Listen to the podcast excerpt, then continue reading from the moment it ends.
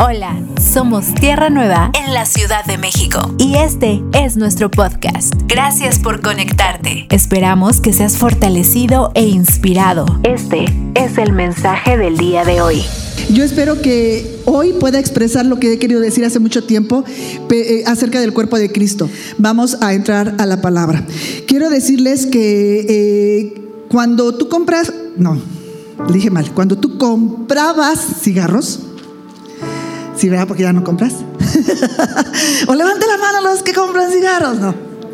Cuando tú comprabas, o comprábamos, porque yo compraba cigarros hace mucho, incluso algunos refrescos, alcohol. Bueno, hoy día todos los alimentos te has dado cuenta que es una cosa amenazantemente horrible que tienen unos este, hexágonos, ¿son hexágonos? Negros que dicen exceso de azúcar y exceso de aquí se ve que hoy ya no puedes comer nada, ¿no? Eh, eh, es una advertencia, es una información sobre los problemas que puede tener ese alimento si tú lo consumes. Antes solamente lo tenían los cigarros, el alcohol que decía, este producto puede ser nocivo para la salud, ¿verdad? Después, como la gente, a pesar de leer que ese producto podía ser nocivo para la salud, no dejábamos de consumirlo, entonces dijeron, este producto es nocivo para la salud. Pero como no lo dejábamos de consumir, dijeron, este producto puede causar cáncer. Pero como no lo dejábamos de consumir, ¿qué dice después? Este producto causa cáncer. Y de todos modos, el que lo quiere consumir, lo consume. Luego ya hasta le pusieron unas fotos bien feas de unos pulmones todos secos por el cáncer y todo. Y de todos modos, lo cambias a tu cigarrera y te lo fumas, ¿no? El punto está que la información no te da el poder de dejar de hacer aquello que te dicen que está mal. Solamente la revelación tiene el poder de la transformación. Cuando te es revelado, cuando lo entiendes, como yo que alguna vez dejé de fumar, ¿no? ¿Por qué? Porque entendiste. Y ese día, ¡pum!, se te fue. La revelación es la que produce transformación. En la Biblia tenemos un pasaje al que podríamos titular, este producto es nocivo para la salud. Hay un pasaje así en la Biblia. Y eh, regularmente, como decimos con los cigarros, cuando te dicen este producto es nocivo para la salud, lo que se pretende es que dejes de consumirlo. En lo que vamos a estudiar hoy, cuando decimos que la Biblia tiene un pasaje que podríamos decir que dice, este producto es nocivo para la salud, lo que pretende es que lo practiques. Pero nosotros en nuestra humanidad decimos, no, si hace daño, mejor, mejor zafo, mejor ya ni lo hago. Pero aquí no se trata de eso, aquí es a la inversa. Te vamos a hablar de un pasaje que dice que hay una práctica que es nociva para la salud, así que tienes que aprender a practicarlo para que no te haga daño. ¿Fue difícil eso? Ok, entonces, Vamos a ver. La, Biblia lo que pretende es que tengamos esta práctica de manera correcta porque ofrece grandes beneficios. El practicarla bien ofrece grandes beneficios. Vamos a ir a la palabra de Dios en primera carta Corintios 11, 23 al 32. Ya estamos aquí. Porque yo recibí del Señor lo que también os he enseñado que el Señor Jesús, la noche que fue entregado, tomó pan. Y habiendo dado gracias, lo partió y dijo, tomad, comed, esto es mi cuerpo que por vosotros es partido. Haced esto en memoria de mí. Asimismo tomó también la copa después de haber cenado diciendo, esta copa es el nuevo pacto de mi sangre. Haced esto todas las veces que la bebiereis en memoria de mí. Así pues, todas las veces que comiereis de este pan y bebiereis esta copa, la muerte del Señor anunciáis hasta que Él venga. De manera que cualquiera que comiere este pan o bebiere esta copa del Señor indignamente, será culpado del cuerpo y de la sangre del Señor. Por tanto, pruébese cada uno a sí mismo y coma así del pan y beba de la copa. Porque el que come y bebe indignamente sin discernir el cuerpo del Señor, juicio come y bebe para sí. Y este es el letrero que podríamos cambiar por este producto puede ser nocivo para la salud. Por lo cual hay muchos enfermos y debilitados entre vosotros y muchos duermen. ¿Ok? ¿Seguimos? Sí, si pues nos examinamos a nosotros mismos, no seríamos juzgados mas siendo juzgados, somos castigados por el Señor para que no seamos condenados con el mundo. Bien, gracias. Está hablando aquí de la cena del Señor y dice que hay una práctica que puede ser nociva para la salud, que por cierto el mensaje de hoy se llama así, este producto puede ser nocivo para la salud. Es un título grande, pero así se llama. Entonces aquí nos está hablando de que hay una manera de tener esta práctica indignamente y puede tener muy malos resultados para la salud.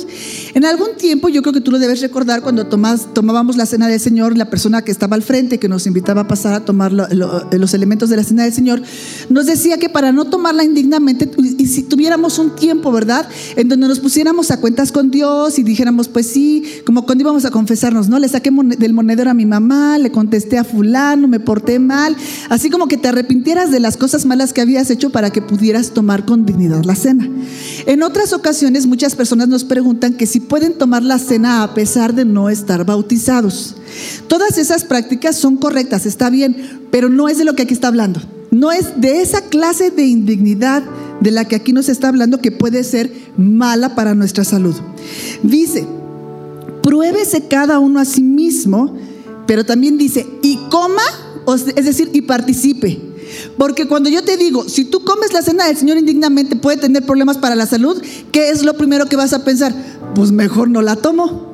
Por eso decíamos desde el principio, la instrucción es, hay que examinarse porque hay que comer porque es importante participar. No es cuestión de que digamos, pues mejor no le entro. aquí lo que estamos buscando es lo contrario. Eh, en la nueva versión, nueva Biblia viviente dice así desde el versículo 28.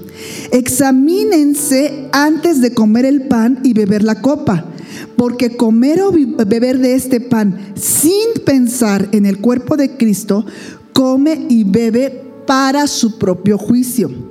Esa es la razón por la que tantos de ustedes están débiles, enfermos y varios han muerto. Este es el letrero nocivo para la salud, ¿verdad? Ahora el 31 dice, si nos examinamos antes de comer, no tenemos que ser juzgados, pero el Señor nos juzga y disciplina para que no seamos condenados con el resto del mundo. Esto quiere decir que si nosotros comemos indignamente la cena del Señor, puede venir enfermedad a nuestros cuerpos. Porque es una forma de disciplina que tiene el Señor para no juzgarte como juzgaría a alguien que no lo conoce. Por eso es que nosotros tenemos que venir y tomar la cena con dignidad. Examinarnos a nosotros mismos, entonces el, el punto no es exactamente que no está mal que digas, todos los pecados que has cometido, de los cuales por supuesto te tienes que arrepentir todo el tiempo, ¿verdad? Y poner a cuentas con Dios. Examinarte es que si estás discerniendo lo que estás haciendo, si entiendes, si piensas en el cuerpo de Cristo al tomar la cena del Señor. Entonces, el requisito no es necesariamente ser bautizado, aunque no está mal. Por supuesto, ¿verdad? El requisito, dice aquí, es discernir el cuerpo de Cristo y saber que formas parte de Él que tú estés segura de que formas seguro de que formas parte de él. Hagamos un examen. Todos ustedes, por favor, pongan su mano en la cabeza del de al lado. ¿Esa es tu cabeza? Es la del de al lado, ¿verdad? Ahora, pon tu mano en tu cabeza. Pregunta, ¿dónde está tu cuerpo? Si aquí está tu cabeza, ¿dónde está tu cuerpo? abajo de la cabeza. Por lo regular ahí está, ¿no? Eso es lo normal, que el cuerpo está debajo de la cabeza. El requisito aquí dice que tenemos que discernir el cuerpo de Cristo para poder tomar con dignidad la cena. Dice Efesios 4, 11 al 16. A fin de perfeccionar a los santos, empezábamos en el 11, hijo. Ok. Y él mismo constituyó a unos apóstoles, a otros profetas, a otros evangelistas, a otros pastores y maestros, a fin de perfeccionar a los santos para la obra del ministerio, para la edificación del cuerpo de Cristo, hasta que todos lleguemos a la unidad de la fe y del conocimiento del Hijo de Dios, a un varón perfecto a la medida de la estatura de la plenitud de Cristo. Para que ya no seamos niños fluctuantes, llevados por doquiera de todo viento de doctrina, por estratagema de hombres que para engañar emplean con astucia las artimañas del error, sino que siguiendo la verdad en amor, crezcamos en todo aquel que es la cabeza, esto es, ¿ok? A quien todo él bien concertado y unido entre sí por todas las coyunturas que se ayudan mutuamente, según la actividad propia de cada miembro, recibe su crecimiento para ir edificándose en amor. Entonces decíamos ahorita, esta es mi cabeza y mi cuerpo está abajo de mi cabeza. Y si nosotros somos el cuerpo de Cristo, ¿cuál es la cabeza? Bien, muy bien. Cristo es nuestra cabeza. Entonces, si Cristo es tu cabeza, si tú sabes que Cristo es tu cabeza, solo entonces tú sabes que eres cuerpo de Cristo. Sí y solo sí, Cristo es tu cabeza. Cuando Cristo es tu cabeza, entonces tú sabes que eres cuerpo, tú sabes que eres iglesia, tú sabes que eres esposa, tú sabes que eres la novia, aunque tengan rollos con eso, otro día explicamos novia y esposa, pero sabes que eres cuerpo, porque Él es tu cabeza. Otra vez, ¿cómo sé si soy cuerpo de Cristo? Solo si Cristo es. Otra vez ahí les va. ¿Cómo sé si soy cuerpo? Solo si Cristo es mi cabeza. ¿Qué implicaciones tiene que Cristo sea mi cabeza? ¿Cómo sé eh, que esto es una realidad en mi vida? Pues significa que mi manera de pensar, mi manera de hablar, mi manera de oír, mi manera de conducirme, mi manera de entender, mi manera de vivir, no es como yo creo, no es como la cultura, no depende de dónde nací, depende de mi cabeza, ¿qué es? Así que eso es discernir. Tú puedes discernir en este momento ¿Soy cuerpo? Solo si Cristo es mi cabeza. No solo si digo que Cristo es mi cabeza. Si pienso, digo, veo, hablo, oigo, siento, actúo como Cristo. Entonces, solo entonces soy cuerpo de Cristo. ¿Por qué? Porque no hay nadie que tenga la cabeza de otro. Es más, cuando alguien quiere pensar por ti, dices, no, yo tengo mi propia idea, yo tengo mis pensamientos. A nadie nos gusta que piensen por nosotros. En ese caso, entonces, no hay nadie que pueda pensar, que pueda tener la cabeza de otro. Así que no, no podrías tú decir que eres cuerpo de Cristo y tener tu propia cabeza. Tienes que tener la cabeza de Cristo, por cabeza a Cristo. Así, de tal manera que cuando a ti te digan, oye fulanito, ¿y tú qué piensas de la familia? ¿Y tú qué piensas del matrimonio? ¿Y tú qué piensas sobre los hijos? ¿Y tú qué piensas sobre los aguinaldos? ¿Y tú qué piensas sobre... Ayuden. ¿Qué piensas sobre la iglesia? Oye, no piensas como que es fanatismo esto. Ajá, cuando a ti te cuestionan sobre, ¿y tú qué piensas? ¿Qué es lo que tú puedes contestar? Puedes y debes responder usando la palabra de Dios. ¿Por qué? Porque la palabra de Dios es la mente de Cristo. Entonces no vas a responder según tu idea, no vas a responder según a ti te fue en la feria, no vas a responder según tu historia, vas a responder según tu cabeza, según lo que Dios dice que a esa cosa corresponde. Dice la palabra de Dios en Primera de Corintios 2:16 que nosotros tenemos la mente de Cristo. Nosotros entonces pensamos, sentimos, vemos, oímos, hablamos según la mente de Cristo, que es su palabra. Así que si tú eres cuerpo, tu manera de pensar corresponde a la mente de Cristo. ¿Está difícil hasta ahí? Ok, conste. Ahora, si tú al salir de una reunión del domingo, tu manera de pensar no es sacudida, no es impactada, no es transformada y tú dices, eh, como quiera, estos son otros tiempos, el pastor como que algo se fumó, o sea, ¿sabes qué? No está actualizado. Ajá. Si tú sales pensando que estas cosas hoy eh, son pues, naturales, antes se veían diferentes, pero ya es natural. Si tú sales pensando, es que sabes que yo soy open mind. Si tú sales pensando esas cosas de una eh, reunión de iglesia, estás en peligro. Estás en peligro y tienes que aprender a discernir. porque es peligroso que creas que formas parte del cuerpo de Cristo y no serlo. Así que tú tienes que decir, si tú sales de este lugar, yo siempre les digo, no se trata que salgas de este lugar con una losa, que digas, oh, y otra carga y otra cosa más que tengo que cumplir, no es el punto, sino que tú salgas, como dirían en las empresas, con una área de oportunidad. Hoy entendiste que hay otra forma de crecer, que hay áreas para donde hacerse, ¿verdad? Y que tú salgas expectante de lo que Dios va a hacer a través de lo que aprendiste ese día de Él. De eso se trata. Pero si tú sales de aquí y no oíste, ni entendiste, ni tu pensamiento se, ve, vio ni confirmado en Cristo, ni confrontado con tu carnalidad, entonces estamos en graves problemas. Porque entonces, a pesar de que digas que tu cabeza es Cristo, si aquí realmente no hay el pensamiento de Cristo, estás en grave peligro creyendo, creyendo que eres cuerpo y no lo eres porque tu cabeza no es Cristo. Porque la única manera en que tú puedes discernir si tú eres cuerpo de Cristo es si tu cabeza es Él. Eso es a lo que nos llamamos, eh, quiero llamarles con el título de la predicación, el consumo de esta clase de mentalidad, es decir, de pensar que puedo ser cuerpo de Cristo y seguir pensando como yo quiera y como se me dé la gana, consumir esa clase de mentalidad es nocivo para la salud. Es nocivo para la salud.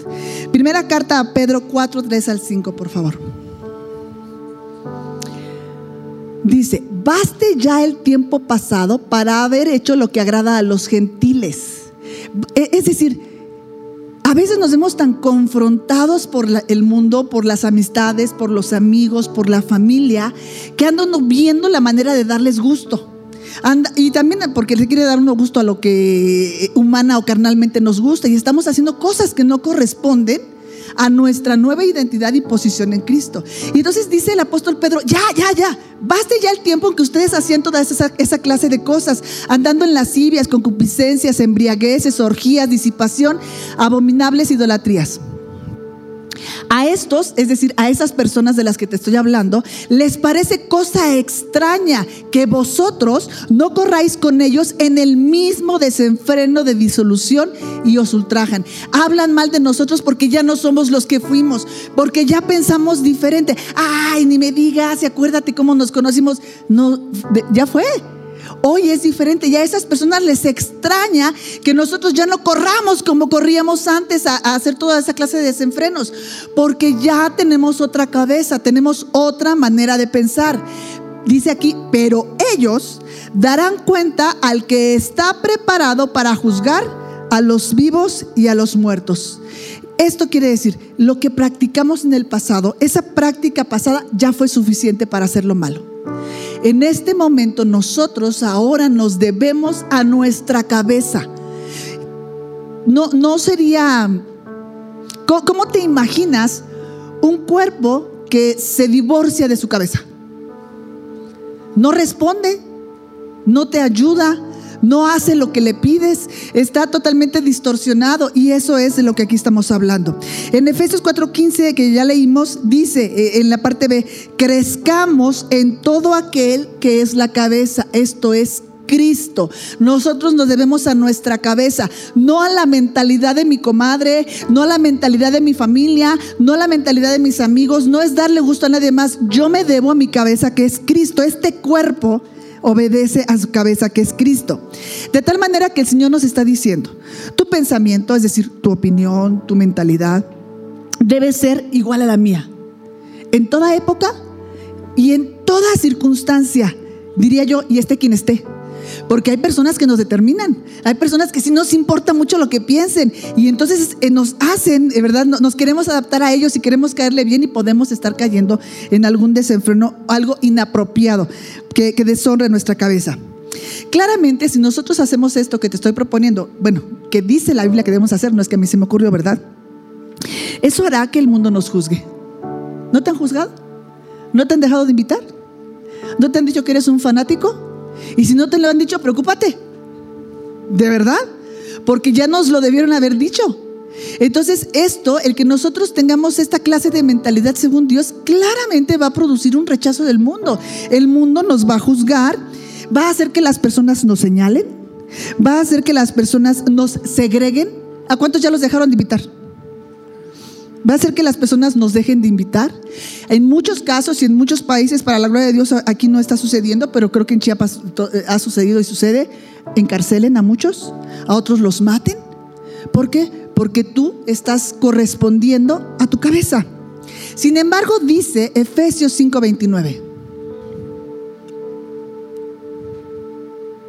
Porque nadie aborreció jamás a su propia carne. Aquí el apóstol está dando el ejemplo del matrimonio para hablar de nuestra relación con el Señor Jesucristo. Entonces dice, porque nadie aborreció jamás a su propia carne, sino que la sustenta y la cuida como también Cristo cuida. ¿Quién es iglesia? ¿Quién te cuida? Exactamente. Entonces, sí, sí, la verdad es que en el mundo nos segregan, en el mundo nos señalan, en el mundo nos juzgan y les parece extraño que ya no estamos corriendo a hacer las cosas que hacíamos antes y a veces hasta te sientes mal. Dices, pues a mí sí me gustaba estar con ellos o yo sí quisiera hacer ciertas cosas, pero ¿sabes qué? Aquí el Señor está diciendo, ellos opinan eso, pero yo, yo nadie aborrece jamás a su propia carne. Así que yo no voy a aborrecer a mi cuerpo, yo no voy a aborrecer a mi iglesia, yo la voy a cuidar. Y eso debe ser suficiente para que nosotros, para nosotros. Cristo cuida a su cuerpo, Cristo cuida de su iglesia. Por eso es importante que tú y yo podamos discernir si somos cuerpo, si formamos parte de esa iglesia. Si tú y yo que lo hacemos, deseamos, oramos y pedimos el sustento y la protección de Dios para nuestras vidas, pero creemos que podemos ser libres pensadores, open mind, que podemos tener nuestras propias ideas de todas las cosas con conceptos y opiniones propias, modelados por la cultura, modelados por el mundo, con convicciones que traemos de generación en generación. Entonces nosotros nos estamos quitando de esa protección que Dios dice, yo cuido y protejo y sustento a mi cuerpo. Porque nadie, tú te dejas sin comer, tú te maltratas, Tú te quitas la ropa para que te dé frío o para quemarte. Él cuida de su cuerpo. Nosotros formamos parte de su cuerpo. Pero necesitamos entonces ser ciertamente, saber que sí lo somos.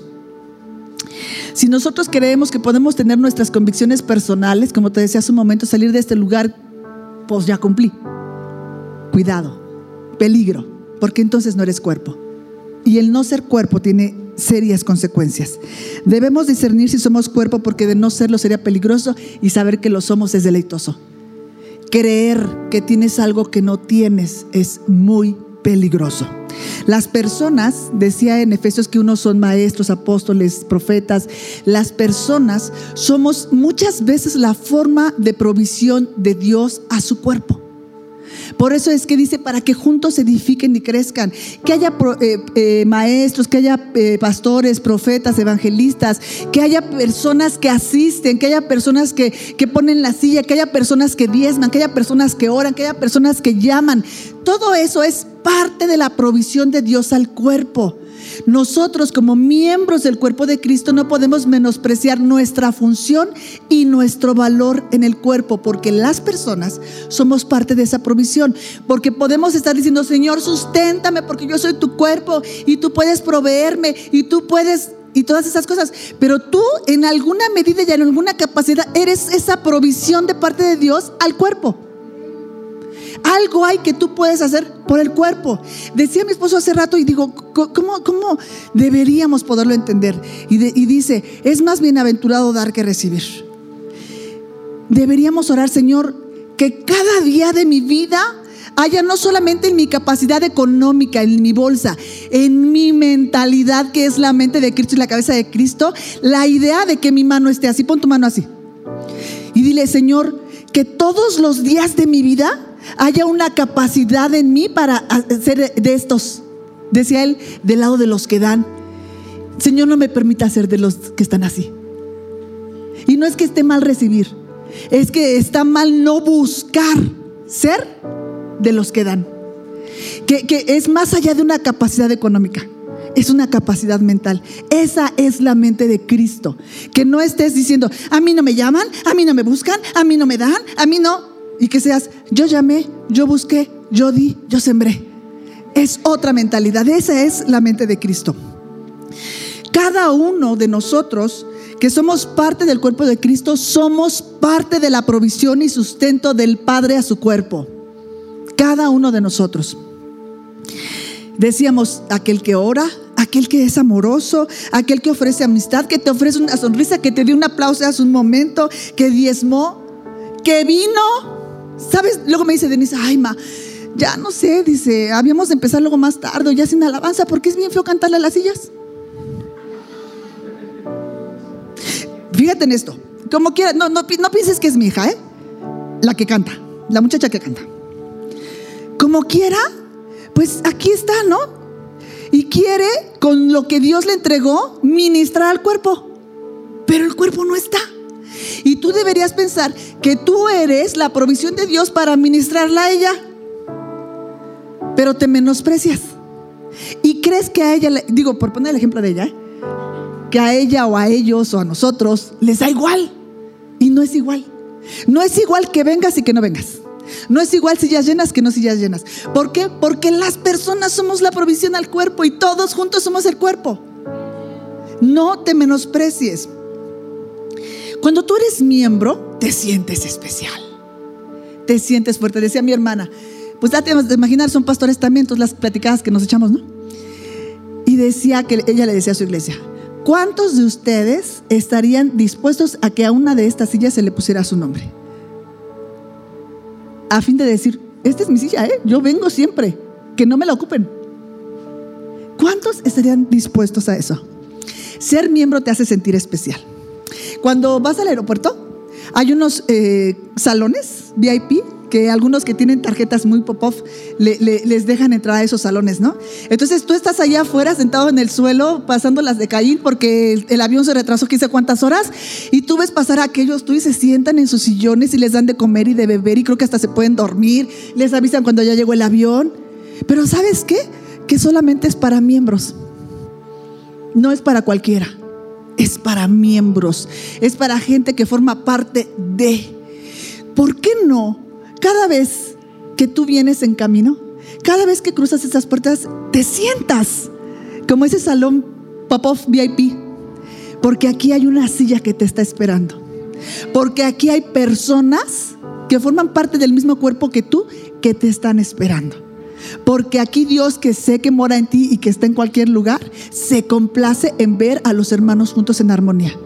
Quienes somos papás, sabemos Qué agradable es lo que la palabra de Dios dice, ¿verdad que es cierto? Los hermanos juntos en armonía. No siempre los hermanos juntos, ¿eh? No, no le quites la parte en armonía. Ay, porque cuando están peleando, qué feíto. Pero qué agradable es una mesa llena con tus hijos. Que estén eh, eh, hablando, que estén alegres. Qué agradable es eso. Eso es lo que hacemos cada domingo aquí para nuestro papá. Nos juntamos los hijos alrededor de la mesa de la palabra de Dios a comer. ¿No es eso agradable? ¿Por qué nos menospreciamos? ¿Por qué no solamente menospreciamos lo que se sirva, nos menospreciamos como importantes en este evento? Este es nuestro salón VIP como el del aeropuerto que yo te digo. Es solamente para miembros. Lo hermoso de un cuerpo es que esté completo. Porque todos los miembros juntos estamos completos. Yo no sé tú, pero si yo veo un dedo solito, me da horror. ¿No? No te daré horror. Yo veo hasta un diente solo y siento feo. Lo hermoso de un cuerpo es verlo juntitito todo él. Que algo se desprenda es horrible. Este es el cuerpo de Cristo y nosotros somos miembros del cuerpo de Cristo. Qué feitos nos vemos, qué terror cuando un miembro no está en el cuerpo, cuando un miembro no está ocupando su lugar en el cuerpo. Ser un cortado, ¿sí se entiende la expresión? Ser un cortado es una forma de amputación espiritual. Estás amputando el cuerpo de Cristo. Cuando tú amputas un miembro, aquello sangra. Estás dejando sangrando el cuerpo de Cristo. Y todavía te atreves a decir, no me llamaron. ¿Estás de acuerdo? Tú estás dejando sangrando un cuerpo. ¿Y qué necesitas hacer con el dedito que se cortó? Luego, luego. Meterlo en hielo para empezar. Para que no muera. O como decía por acá, pues tratar de pegártelo. ¿Para qué? ¿Por qué tratas de pegarlo? para que la sangre siga fluyendo al dedito y no se muera. Eso sucede igual con un miembro del cuerpo de Cristo. Ay, no, sí, yo no sabes una pasión por Dios, pero no, la iglesia no. No, yo en mi casa. No se puede. Porque todos juntos es como hacemos la presencia. Todos juntos es como agradamos al Padre. Un miembro eh, amputado, decíamos, tiene que ser refrigerado para no morir. ¿Cuántas veces oyes? Ay, pues como que se está enfriando. Es neta. La verdad. Porque los que estamos de este lado podemos ser muy maletas, yo no lo niego. Pero que tú te estés enfriando no es mi responsabilidad. Te lo digo fuerte y claro. Es la tuya. Que a ti como que ya no te gusta y como que ya sientes y ya te da sueño, es tu responsabilidad, no la mía. De verdad, ¿eh? Nosotros, digo, tenemos 10 años de pastores. Suponte. ¿Cuántos domingos serán? Cada domingo, bien, mal, choco, derecho, espero que más derecho que choco, Señor, hemos estado. Y tú te estás enfriando. A mí no me da tiempo de enfriarme. No, no, es que no te da tiempo. Entonces, un miembro tiene que permanecer en el cuerpo para que no esté cortado, amputado y enfriándose. Porque después de que te enfrías, empiezas a desvariar, a decir que otros tienen la culpa de que tú te enfríes. Cuando eres tú el que ya no está de acuerdo con lo que Dios dice de ciertos temas de tu vida. Cuando Dios te está indicando cómo debes ser en tu matrimonio, cuando Dios te está indicando cómo debes obedecer a tus padres, cuando Dios te está indicando cómo debes ser padre y ya no te está gustando. Y entonces empiezas a cortarte. Y luego es uno el que los enfría. Entonces, así como en el cuerpo humano, la sangre fluye por todo el cuerpo y por todas las venas para mantener vivo todo el cuerpo, en el cuerpo espiritual que somos todos nosotros, ¿qué es lo que pasa en medio de todos los miembros del cuerpo para mantener la vida? El Espíritu de Dios. El Espíritu de Dios en el cuerpo espiritual es la sangre que nos mantiene vivos y que nos mantiene conectados. ¿Sí con eso? Por eso es que te decía que impresionante es que haya gente que pueda creer que puede ser cuerpo, que es iglesia, pero que en su casa solo porque aquí le caemos gordos. No se puede. Es que no se puede porque el Espíritu de Dios, que es el que nos mantiene con vida, y que estoy de acuerdo en que cada uno de nosotros tiene la vida del Espíritu, pero hay una vida de comunidad, es una vida del cuerpo. Y esa es de la que habla Hechos 2, que dice que estaban todos juntos, todos, todos unánimes juntos. ¿Sabes qué significa esto? Estaban todos unánimes, quiere decir en un mismo. ¿Qué es una misma? ¿Qué es la cabeza de? Estaban todos unánimes juntos en un mismo lugar. Y es ahí donde fue derramado qué? La vida entre los cuerpos uniéndolos. Así como un miembro necesita de la sangre para no morir, los miembros del cuerpo de Cristo necesitamos la sangre, que es el Espíritu de Dios, estando todos juntos para no morir. Necesitamos de esa vida impartiéndose de Dios a nosotros y de unos a los otros. Ahora, aquí hay algo importante. No se trata solamente de estar, se trata de ser. Tú no lo vas a pasar a creer, pero hay gente los voy a decir, Keito, que la traen a fuerza. ¿Sí, en serio? Sí. Se nota, ya tienen hasta las orejas grandes. Los traen a fuerza. Se duermen, llegan con su cara. Pero están. Pero están. Pero no son cuerpo. Y dijimos que era peligroso creer que tienes algo que no tienes. Esas personas están. Lo importante no es estar en el cuerpo. Lo importante es ser cuerpo. No accesorio, no adorno, no un acompañante. ¿Sabes que incluso, con esta bien bonita mi blusa, He luchado por hacerle un moño derecho, pero no se puede. Está hermosa ella, ¿eh?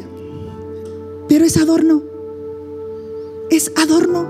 Y tus lentes y tus aretes y tu cubrebocas y tu gorra son adorno. Están en tu cuerpo, pero no son tú.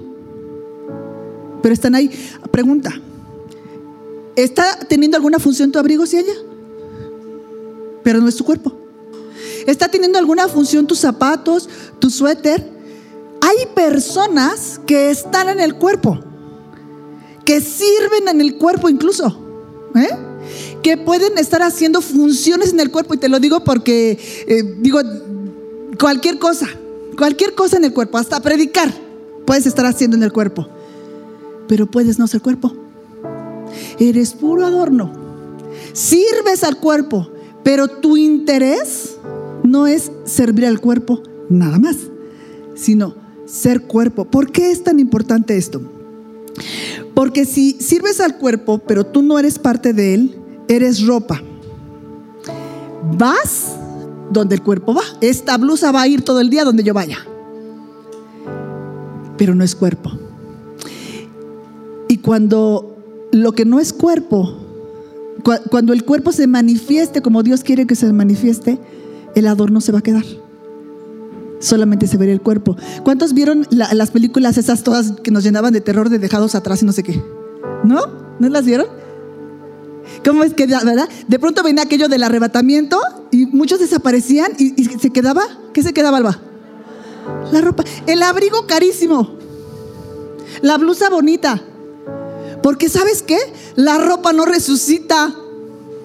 Por eso es importante ser cuerpo. Porque puedes estar, pero si no eres cuerpo no vas a resucitar. Te vas a quedar. Y vamos a verlo en Juan 20, 6 al 7. es cuando van corriendo hacia la tumba. Y dice, luego llegó Simón Pedro tras él y entró en el sepulcro y vio... ¿Qué vio? ¿Qué son los lienzos? Y luego, ¿qué dice? Y el sudario que había estado sobre la cabeza de Jesús, no puesto con los lienzos, sino enrollado en un lugar aparte. ¿Qué resucitó? ¿Qué se quedó? ¿Qué eres tú? ¿Y cómo sabes que eres cuerpo, Maida? ¿Está claro? ¿Peligroso consumir este producto sin discernir? ¿Por qué? Porque puedes creer que tienes algo que no tienes. Así que la ropa se va a quedar, la ropa no resucita. La ropa está, puede estar, toda nuestra ropa está hoy con el cuerpo de Cristo pero a la mera hora se va a quedar. Pero el punto está en que haya personas, de esas que te digo que ya les crecieron las orejas porque las traen a fuerza, que crean que porque acompañan a la señora, porque acompañan al Señor, porque vienen con los papás, ya está. Y te puedes quedar, porque solamente eres un acompañante, un accesorio o ropa. Y aquí la Biblia dice que solamente el cuerpo resucita. Y solamente eres cuerpo si tienes su cabeza. Si tú eres cuerpo, te tengo una maravillosa noticia. La resurrección es para ti. Si tú eres cuerpo, la muerte no se va a enseñorear de ti. Tú vas a ser levantado como Jesucristo fue levantado como primicia de todos los que le seguiremos. Esa es una buena noticia, pero hay que discernirla. Si somos cuerpo, Él se encarga de alimentar, de cuidar, de proveer, de sustentar. Y no olvides que muchas veces es a través de los otros miembros del cuerpo que esto sucede. Mateo 6:25. Por tanto os digo, no, eh, no os afanéis por vuestra vida, que hay, que hay que comer o que habéis de beber, ni por vuestro cuerpo, que habéis de vestir. No es la vida más que el alimento y el cuerpo más que el vestido. Ahora veamos Lucas 12:23. Danielito, ¿tienes? La vida es más que la comida y el cuerpo más que el vestido. O sea, está contigo, pero no es lo mismo. El cuerpo es mucho más importante que aquello con lo que lo estás vistiendo. Todo esto que te he venido diciendo es porque tengo mucho tiempo tratando de expresar algo que espero poder expresar hoy, que es entendamos el concepto de corporativo. Vamos a entender lo que significa corporativo. ¿Qué es algo corporativo? ¿Cómo se ve? Por ejemplo, si tú chocas contra un taxi, de pronto chocaste contra todos los taxis, ¿estás de acuerdo? ¿En cuánto tiempo crees que tú, que estabas tú con el taxista y de pronto ya hay 10 taxistas y tú sigues solo? ¿Por qué? Porque ellos se apoyan entre sí. Porque ellos vienen, se solidarizan y de pronto ya son 10, 15, 20 taxistas y tú sigues muy solito. Eso es un cuerpo, el cuerpo de taxistas que andan por toda la ciudad regados. Pero cuando hay algo, una manifestación de taxistas, ¿cuántos crees que se junten? O sea, pueden inundar, inundar, inundar calles. ¿Por qué? Porque tú los ves así sueltitos y no se ven tantos. Pero cuando se juntan, ese es el cuerpo y cada taxista es miembro del cuerpo. ¿Es difícil? Es lo mismo, tú ves al policía de la esquina. Él es un policía, pero pertenece al cuerpo de policías. O tú ves al bombero que pertenece al cuerpo de bomberos.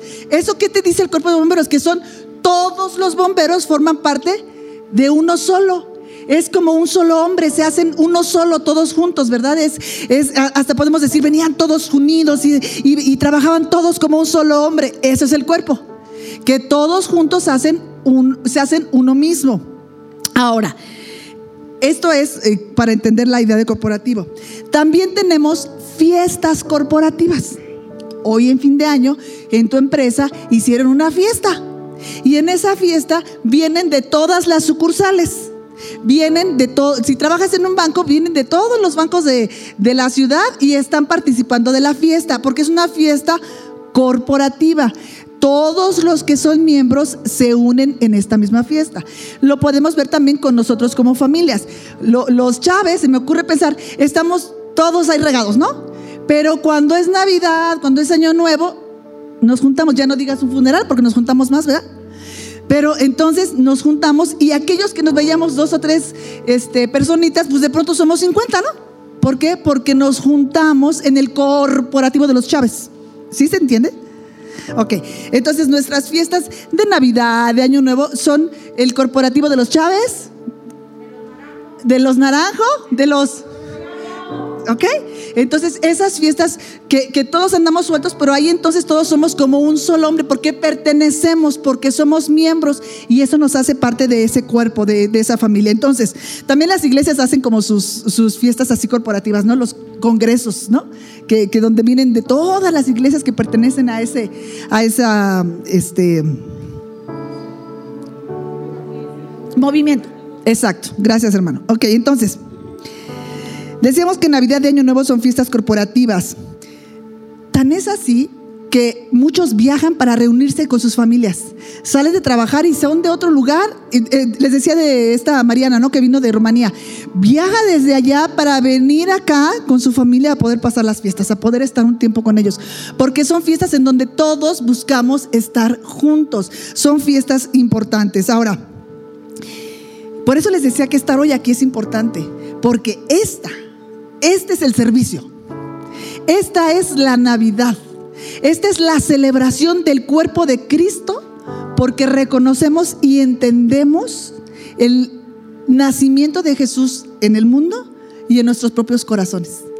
Este tendría que ser el evento en donde todos estamos comiendo a Cristo a través de la palabra, estamos comiendo su palabra y nos estamos haciendo un mismo hombre con Él. Esto es lo importante de que estemos todos juntos y unánimes en un mismo sentir. Esta debería ser la gran ocasión para que pudiéramos agradecer por la vida de Jesucristo. En la Navidad tú no te imagines que porque somos pastores oramos tres horas antes de cenar. No, oramos. Pasamos Navidad con, mi cuñado David y mi hermana. Y mi, cuñado hizo una oración tan sencilla, pero que verdaderamente a mí me llenó el corazón y decía, Señor Jesús, gracias por venir. Gracias por hacerte hombre, por humillarte, por salvarnos, por revelarte a nuestros corazones y amarnos. Gracias por la buena voluntad de Dios en Cristo que nos produce paz. Eso fue la oración que él hizo. Y nos acordábamos que mi suegra, en paz descanse, cuando oraba, Navidad, Año Nuevo, Dios guarde la hora. De, ¿Verdad, Danielito? Sí, oraba qué por todo el año, ¿verdad? Y por enero y por febrero. oraba largo. Y, y, decía mi cuñado David, dice, ahora entiendo que mi mamá lo hacía para que oyéramos. Por eso te traen de las orejas a quien lo traigan de las orejas.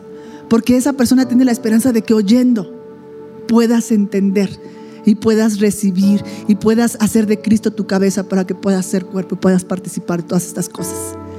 Esa oración fue verdaderamente eh, muy, muy corta, pero muy poderosa para mí. Tenemos que entender que nosotros somos el corporativo de Cristo. ¿Ya se entendió eso del corporativo? Todos nosotros somos miembros y andamos por ahí. Pero cuando nos unimos, somos el cuerpo de Cristo como uno solo, haciéndonos un solo hombre. Ya tenemos esto, por favor. ¿Dónde está? Ah, bien, pásale, mamá. Cristo en la cruz, Cristo en la cruz, al morir, tú imagínate, ya se los ha dicho en la escuela de desarrollo, que con su muerte polinizó la tierra. ¿Sí entiendes eso? Salió de él una semilla para cada persona que la quiera recibir, tú recibes esa semilla y si la comes y da fruto en ti, da fruto en ti la vida de Cristo. Al morir Cristo se entregó como una semilla para que fructificara en la vida de cada uno de nosotros. Esa semilla, según lo que leímos también en Corintios, que dice que Él partió, repartió el pan y les dijo, que lo comieran. Esa semilla que, es Cristo en nosotros, esta esperanza de gloria y de vida. Primero entonces dijimos, a ver, mi cielo, enséñanos el pan completo, por favor. Él, él les dijo, levantó el pan, levantamos el pan, y les dijo, este es mi cuerpo. Este pan está junto, está completo. Él les dijo, este es mi cuerpo que por ustedes va a ser partido y les dice que lo coman en memoria de Él.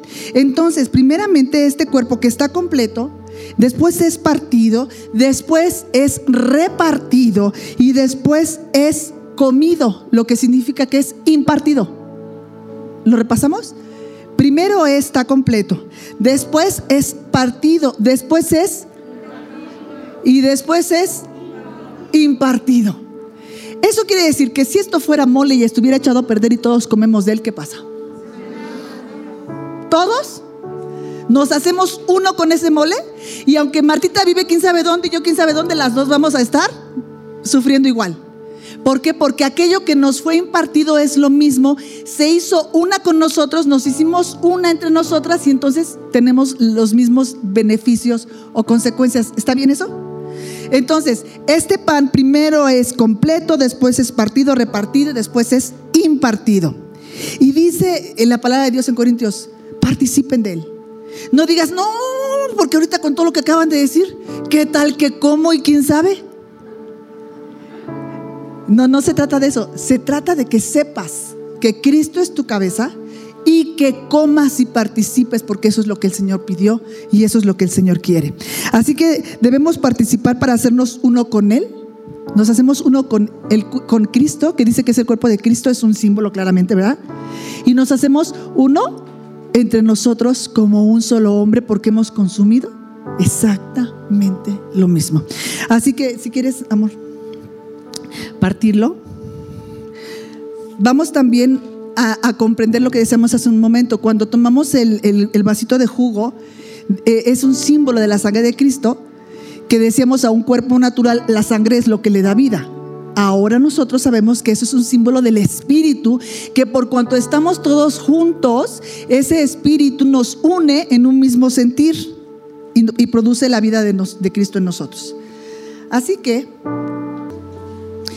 comer de este pan indignamente dice la palabra de Dios que puede traer juicio, es, decir, disciplina de parte de Dios a nuestras vidas para que no seamos juzgados como aquellos que no lo tienen.